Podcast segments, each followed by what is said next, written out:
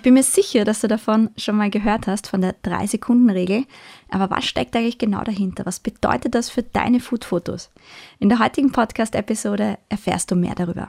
Hey und hallo! Schön, dass du dabei bist bei unserem Podcast Food Photo Campus. So schaffst doch du geniale Food-Fotos.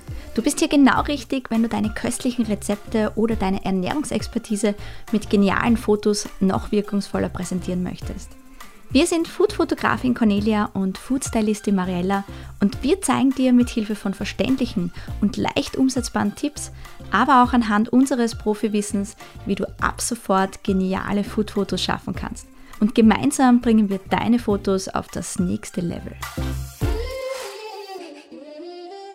Ja, herzlich willkommen zu unserer heutigen Podcast-Folge. Es geht ja heute um die 3-Sekunden-Regel wie schon erwähnt, ich bin mir ziemlich sicher, dass du davon schon mal gehört hast, beziehungsweise dass du es vielleicht intuitiv weißt, dass es wichtig ist, dass deine Food-Fotos Aufmerksamkeit erzeugen müssen und das innerhalb einer sehr kurzen Zeit. Das heißt für dich, dass du wirklich innerhalb von ein paar Sekunden fremde Menschen für dein Bild oder dein Gericht oder dein Produkt oder eben dein Werk interessieren musst und sie sogar begeistern musst. Nämlich, warum ist das Begeistern so wichtig? Da geht es darum, dass sich die Leute eben mehr als diese paar Sekunden Zeit nehmen, dein Bild anzuschauen und dann vielleicht sogar auf den Like-Button klicken oder mehr Infos von dir wollen, weil sie eben von deiner Arbeit so überzeugt sind. Ich bin mir sicher, du kennst das von dir selber auch. Vielleicht zum Beispiel bei Google, dass du ja nur die ersten Suchergebnisse überfliegst oder auf Webseiten. Das kennst du vermutlich auch nur die Überschriften. Ganz, ganz selten wird es bei dir so sein, dass du dir von einer Website irgendwelche wichtigen Informationen behältst oder dass du nochmal genau weißt, wo was gestanden ist. Und wie ist das bei E-Mails? Ja, bestimmt ist es bei dir auch so, dass du meistens nur die ersten Sätze liest oder vielleicht den ersten Absatz oder nur ein paar Zeilen.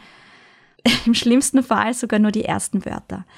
Ja, und in Social Media, was machst du da? Du scrollst halt durch, vor allem wenn du dir die Zeit vertreiben möchtest oder wenn du so einfach nur schauen möchtest, was sich am Tag so getan hat. Du scrollst eben durch die Timeline oder durch andere Feeds, ohne wirklich genau auf die Dinge zu achten, die du jetzt eigentlich dir anschaust. Außer, und jetzt kommt eben das große Aber, deine Fotos sind so individuell oder herausragend oder schön oder besonders komplex und kreativ oder beeindruckend, dass eben die BetrachterInnen länger hängen bleiben als nur ein paar Sekunden. Ich erzähle dazu ganz kurz eine Geschichte und zwar früher, als ich mit der Fotografie gestartet habe, also so um das Jahr 2009, habe ich mich sehr für die künstlerische Fotografie interessiert. Also, dass man eben sein Kunstwerk erschafft und dass man das dann später in einer Ausstellung präsentiert und aufhängt und die Personen, die dann zu der Ausstellung kommen, auch einfach Zeit haben, sich das Objekt und das Kunstwerk anzuschauen. Da geht es ja auch regelrecht darum bei einer Ausstellung, dass man sich die Zeit nimmt und das Werk betrachtet, analysiert, anschaut, was gefällt einem, was gefällt einem nicht so gut und so kreiert man ja dann auch diese Bilder, wenn man eben eher auf dieser künstlerischen Ebene ist. Aber jetzt seien wir uns ehrlich, wenn du jetzt für deine Website oder für deinen Social Media Account eben deine Dienstleistung oder dein Produkt oder was auch immer du bei den Food-Fotos darstellst oder was auch immer auf deinen Food-Fotos repräsentiert werden soll, kannst du nicht davon ausgehen, dass irgendjemand deine Fotos eingehend studiert oder analysiert oder für Minuten anschaut und betrachtet und sich denkt, wow, das ist ein großartiges Bild. Da kommt es halt wirklich auf Sekunden an. Und diese Sekunden entscheiden in Wirklichkeit auch darüber, ob dein Bild überhaupt wahrgenommen wird, gesehen wird oder ob im Endeffekt einfach nur drüber gescrollt wird. Das gilt jetzt aber nicht nur für Social Media, sondern natürlich auch für deine Website, aber auch für Printprodukte. Wenn du jetzt einen Flyer kreierst mit deinem Foodfoto, ist das auch wesentlich, wenn das Bild nicht ins Auge sticht, dann wird diesen Flyer niemand nehmen. Wichtig ist vielleicht auch noch zu wissen, dass du eben meistens nicht mehr als drei Sekunden hast, um die Aufmerksamkeit für deine Food-Fotos zu erhalten. Und diese Regel, diese drei Sekunden Regel stammt eigentlich aus dem Marketing. Aber sie ist in Wirklichkeit auch für deine Food-Fotos oder eben generell für Fotos anwendbar, weil du ja meist eben deine Fotos in Marketingkanälen, wie jetzt zum Beispiel auf Social Media oder eben auf deiner Website präsentierst. Und im Groben heißt es, dass die Regel besagt, du hast drei Sekunden Zeit, um die Aufmerksamkeit deiner LeserInnen oder deiner BetrachterInnen eben zu erregen, 30 Sekunden, um sie dann zu fesseln und drei Minuten, um sie von deiner Arbeit zu überzeugen. Jetzt ist die Frage, was heißt das für dich? Also, im ersten Schritt heißt das, dass den BetrachterInnen von deinen Foodfotos wirklich innerhalb von Sekunden klar werden muss, was sie auf dem Bild überhaupt zu sehen bekommen. Was ist das? Was zeigst du? Was ist das für ein Gericht? Was ist da drinnen? Interessiert mich das? Schmeckt mir das? Und gleichzeitig, das ist jetzt die tricky Seite, gleichzeitig musst du es natürlich auch schaffen, dass dein Foodfoto ein Verlangen auslöst. Also, dass wirklich jemand dein Bild anschaut und sagt, oh mein Gott, das schaut so lecker aus, das will ich auch. Und zwar genau jetzt. Ja, ich weiß, das ist eine Challenge. Und was vielleicht auch noch dazu kommt, dein Foto darf überraschen, weil was ist der Vorteil, wenn es überrascht? Dass es sich dadurch einfach von der Masse abhebt. Das heißt, dass du zum Beispiel durch eine ungewöhnliche Perspektive oder durch eine bestimmte Farbwahl schauen kannst, dass du dich eben von, von der Masse oder von deiner Konkurrenz oder von deinem Mitbewerb abheben kannst. Und was vielleicht auch noch wichtig ist zu wissen, dass du dein Foto so aufbauen solltest, dass es BetrachterInnen von sich aus anspricht und eben nicht dein Bild in der Masse untergeht.